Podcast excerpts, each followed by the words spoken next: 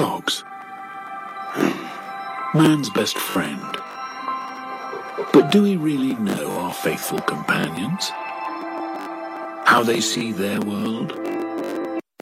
What they really think of us? In this film, we'll meet dogs that seem to have a sixth sense. I knew I'd got breast cancer because Max had told me. Undying loyalty. That dog saved my life, and for that, he won the Victoria Cross Incredible intuition. I've not taught her to do it, she's just done it. We'll follow the life of a growing puppy.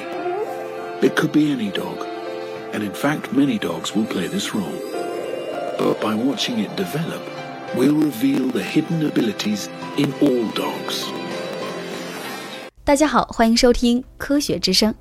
今天啊，我们来聊聊人类的好伙伴——狗。它的情商到底有多高？ 有研究称，汪星人会察言观色。狗相伴人类左右的时光已经超过了一万五千年。它们不仅帮人类守卫羊群，陪伴孩子玩耍，帮助盲人行动，更是千里追凶和灾后营救当中的得力助手。在这些活动中，我们和他们的交流，除了通过手势和口令，是否也能够通过眼神和表情呢？他们到底能不能明白我们在想什么呢？事实上，科学家们早就在思考这个问题了，还设计了很多的实验来研究动物的情绪。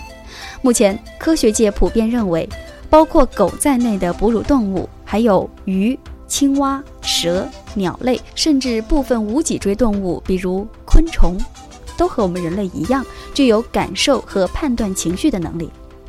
有了这种能力，动物的适应性就会大大提高。哎，为什么呢？很好理解，如果能够认识到对方的情绪状态，就可以预判对方接下来的行为，并以此来调整自己的行为，要么同对方打一架，要么撒开腿赶快逃跑，这样会增加他们适应的能力和存活的机会。那么，科学家为什么偏偏就挑了汪星人和人这个组合来探索物种间的情绪解读呢？有两个原因。其一是我们能够完全理解自己的情绪表达方式和含义，其二则是因为很多过去的研究都表明，狗不但能够读懂人的动作暗示，还能够注意到人脸上的细微神情。事实上，狗可以区分熟悉或者陌生的人脸图片，就算部分的面目被遮挡，它们也一样能够认出来。研究表明。狗能够对其他个体不同的情绪产生反应，但大多数实验的结论仅限于此，并不能给出确凿的证据来说明狗真的能够判断其他的狗和人类的表情。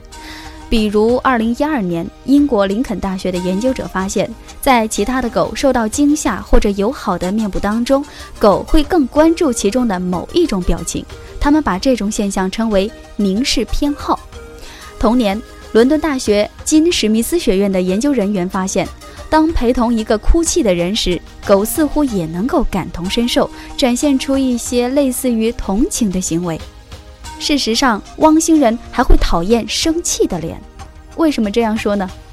因为狗学习生气表情的速度比较慢，而学习高兴的表情的速度呢则比较快。和我们一样啊。狗可能也不喜欢生气的表情，认为这是一种讨厌的刺激。狗必须通过触碰这个表情才能够完成学习而获得奖励，这让他们不得不克服这种讨厌的或者说有威胁的刺激而不逃走。所以说呢，他们的学习速度会比较慢。研究者猜测。狗之所以会具有这样的情绪区分的能力，是因为它们在与主人长期亲密的关系当中，形成了关于人类整体情绪表达方式以及这种情绪与面部特定区域关联的记忆。虽然狗的表现并不必然地说明它们能够理解这些人脸的情绪含义，但是我们仍然可以猜想，通过广泛的经历，这些狗能够形成一种丰富的经验记忆，从而不仅能够单纯地区分人的情绪，更能够识别情绪背后的含义。比如，狗可能明白，当人表现出生气的情绪之后，接下来就要挨骂了。狗的区分能力从何而来？看到这个结果，我们不由得要问了：狗到底为什么能够区分人类的面部表情呢？是不是所有的哺乳动物都能够感受到其他动物的情绪呢？如果这种能力不是哺乳动物所共有，那么狗又是如何掌握这种能力的呢？是不是我们人为的挑选了那些天赋异禀的狗进行驯化了呢？还是由于寄人篱下的压力，迫使狗学会了察言观色呢？这个问题同样也可以通过实验来解答。比如，对比那些与人接触较多的动物和同物种未经驯化的动物，除了人工驯化，狗在长期陪伴人类的过程中积累的经验，也许对识别人类的表情也有帮助。情绪是一种抽象的感觉，我们好奇自己是否了解自己、了解别人，也好奇其他的动物到底能够了解我们多少。如果你想更深入的了解这个信息，请在赛先生公号上查找“察言观色的狗”这篇文章。好了，以上就是我们今天节目的全部内容。欢迎在科学之声或赛先生公众微信号收听这个节目，我们下次见。